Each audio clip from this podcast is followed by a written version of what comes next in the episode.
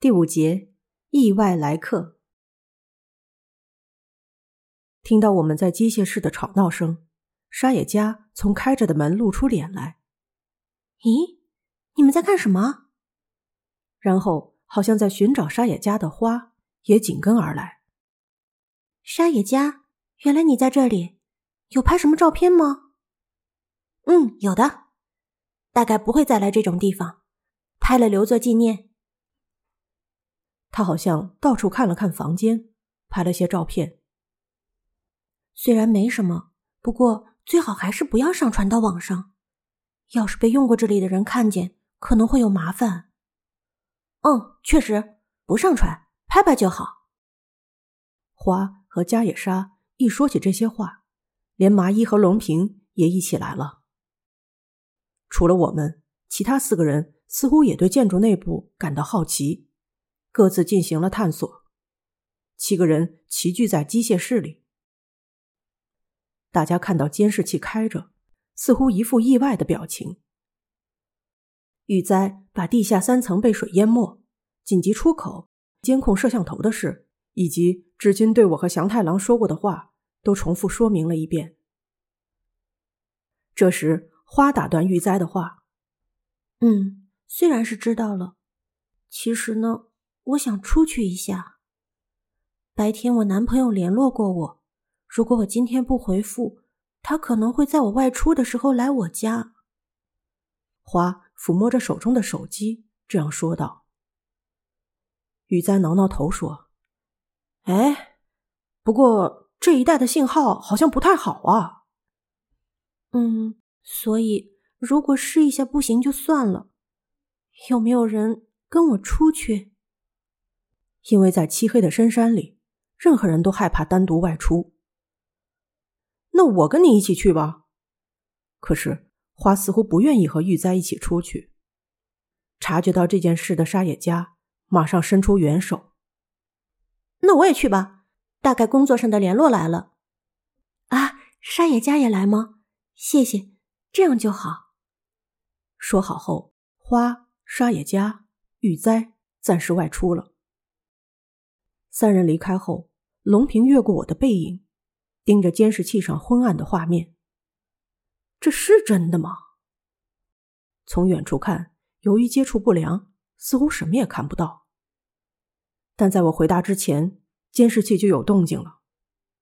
哦，是花他们。出入口那边的监控摄像头拍到了前去寻找信号的三个人打开盖板出去的情景。领头的人影向镜头挥手，那是玉哉。接着是穿着华丽上衣的花，后面是沙野家，当然脸很暗。过了一会儿，紧急出口那边的摄像头也拍到了三个人手持手机灯光走过去的画面。他们似乎要渡过木桥，去高地试试，看看有没有信号。哦，真的拍到了。龙平自言自语，好像理解了。然后他和麻衣无聊的触摸着被玉哉丢在桌上的物品，不久就厌倦了。龙平抓住麻衣的手，离开了机械室。我和祥太郎则留在机械室，呆呆的望着监视器。我无聊的向堂兄问了一些毫无意义的事情：大家都吃过东西了吗？谁知道呢？看来大家都忙着参观地下建筑，可能还没有吃饭。三十多分钟后，玉哉他们回来了。多亏了监控摄像头，他们一回来，我们很快就知道了。但是玉哉他们一行人的样子很奇怪。咦，人是不是变多了？有可能吗？出入口监视器显示的人影从三个。变成了六个，那像极了恐怖电影里发生的事情。我和祥太郎走出机械室，来到铁门前，迎接似乎有什么事的一行人。打开铁门，第一个进来的是玉哉，然后是花，他上衣沾着泥土，好像是摔倒了。接着是沙野家，最后跟在他们身后的是显得很害怕的三口之家。父亲留着平头，头发花白，看上去五十多岁，戴着厚厚的黑框眼镜。短发的母亲有点胖，儿子嘴唇有点厚，看上去像个中学生。沙野家一看到我们，就先解释道：“那个，听这些人说他们迷路了，所以请他们一起进来。毕竟这里还有屋顶。”啊，你刚才是不是说在采蘑菇？父亲回答道：“是啊，就是这么回事。不好意思。”虽然采蘑菇要看季节，但竟然会来到深山里。这里并不是我们的住处，但我们还是邀请他们到食堂。我一边走在走廊上，一边悄悄的问拍落衣领上山叶的花：“手机有信号吗？”“完全不行，这附近都没有信号。使用这里的人们应该是讨厌没有网络才离开吧。”这也许有点道理。我们七个人和三口之家面对面的坐在食堂的长桌旁，妻子和孩子的视线游移在我们和这座奇怪的建筑上，就像搞错地方来到了陌生人的婚礼。这时，父亲悠悠的开始自我介绍：“不好意思，让我们一起来吧。我们是史奇一家。”我叫史奇幸太郎，我是电气工程师，虽是本地人，但一不小心迷路了。虽然难得一家人外出，这是我妻子，我是他的妻子红子。他的妻子一脸严肃，犹豫了一下，报出了姓名。这是我儿子，高中一年级。喂，我叫笋斗。儿子低着头，敷衍的说：“听说是高一的学生，在我看来，似乎更小一点。他不仅被迫的在一座来路不明的地下建筑里度日，还要和父母一起遇到一群比他大几岁的男女集体，这肯定让他讨厌的不得了。”我想起初中和朋友去卡拉 OK 厅，遇到和家人一起来的同学时那张尴尬的脸。那么，各位是从哪里来的？沙野家回答说：“我们本来都在东京都内的大学登山社团，应玉哉的邀请，从昨天开始住在长野的别墅。听玉哉说，知道一个有趣的地方，就来到了这座地下建筑。但太晚了，回不去了。哦，是这样。那么，各位是学生？”不是，大家大致是社会成员。我叫野内沙野家，在东京都内做瑜伽教室的接待员。好，好像有这种感觉。史奇对着染了发、有点晒黑的沙野家说道，旁边的妻子和孩子摆出一副嫌弃他说了多余的话的表情。那么，从我这边介绍吧。喂，学姐，沙野家。戳了戳旁边花的大腿。啊，嗯，我叫高金花，做着普通的文书工作。史奇家三人首先出于礼貌，点了点头，好像明白了圆脸、短发、身材娇小的人是高金花小姐。那么下一个，啊，这怎么回事？是开联谊会吗？我叫西村玉哉，在服装业工作。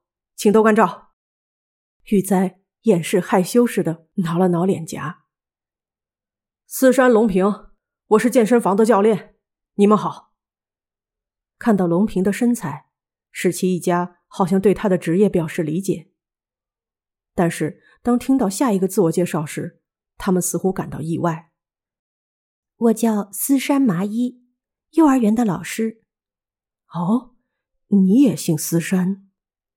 史奇毫不客气的问道：“你结婚了吗？”“啊，是的，结婚了。”“哦，这样啊，啊，真不好意思，你年纪轻轻让我有点吃惊。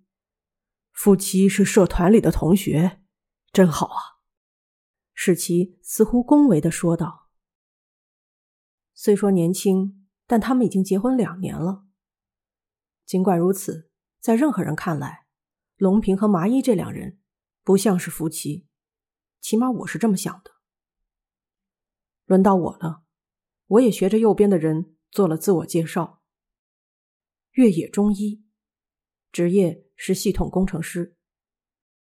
只剩最后一人，加野沙慌张的说：“啊，刚才我说我们都来自同一个社团，但只有这个人不一样，他是中医前辈的亲戚。你们好，我是小田祥太郎，这家伙的堂兄，有点缘分才来的。”请多关照。史奇一家在听到这些话之前，似乎已经注意到祥太郎与众不同的气质。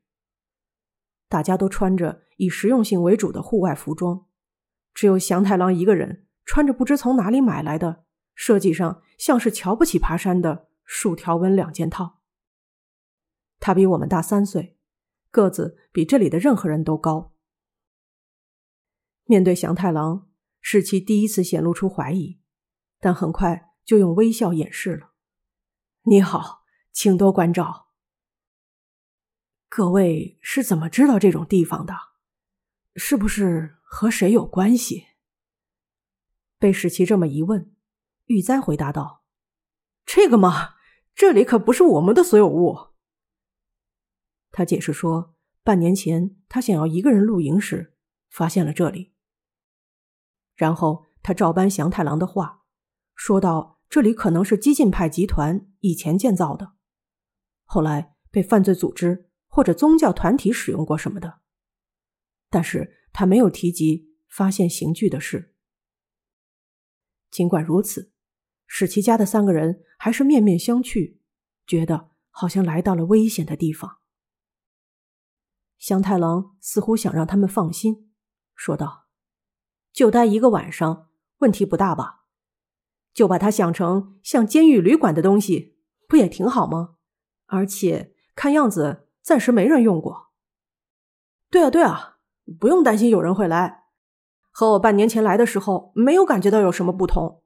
那时候我到处拍了不少照片，和那时的情况完全一样。哼，其实我也没有打算今天在这里过夜的，因为和上次我来时走的路完全不同。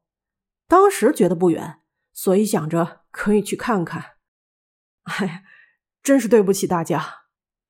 玉哉半开玩笑的道歉。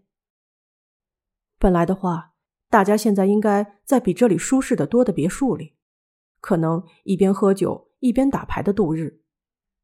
不知道为什么，一种难以接受的情绪缠绕在大家心头。但是沙野家为了做出结论，说道。这也是没有办法的事吧？但是啊，因为史奇先生你们迷路了，这从某种意义上来说，不也挺好的吗？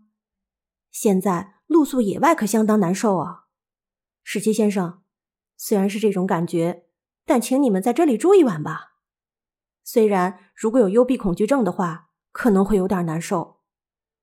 哦，只住一个晚上的话，对吧？史奇这么说着。家族里的另两人点了点头。可以吗？如果反而给你们添麻烦了，虽然过意不去，但还是请你们在今晚多多关照。对了，大家要不要吃点什么？我还没吃过东西。史奇先生，你们有带吃的吗？大家想起了被遗忘的饥饿，都稀稀疏疏的在翻找自己的包。午后，我们在便利店各自买了面包和熟食，而且买了很多准备晚上在别墅吃的各类小吃。地下建筑里还留有罐头等干粮，因为来路不明，没人想动手。史奇一家开始分着吃红子从帆布背包里拿出来的两个中午吃剩的自制饭团。啊，要这个吗？可以的话，请便。花。递上了三份小羊羹。儿子笋斗用勉强听得见的微弱声音说着谢谢，接了过去。随后，大家献上一些鱼肉香肠和巧克力。使其家晚餐的水平变得和我们差不多。吃完饭，龙平说道：“今天被子什么的怎么办？”哦，刚才我看到有不少床垫和睡袋，虽然有点灰尘。有些房间放着像是集体宿舍用的旧的寝具，这比在山间小屋似乎能睡得舒服得多。那么，史奇先生，你们休息的时候可以在哪里找个合适的房间？可以请你们在门前放些什么东西吗？那样的话，我们就知道有人住在那里。哦，是吗？那么，请让我们去休息。窥见了妻子和孩子的脸色后，史奇回答道：“啊，好的，晚安。”沙野家响亮的回答。使其一家人就离开食堂去找床铺。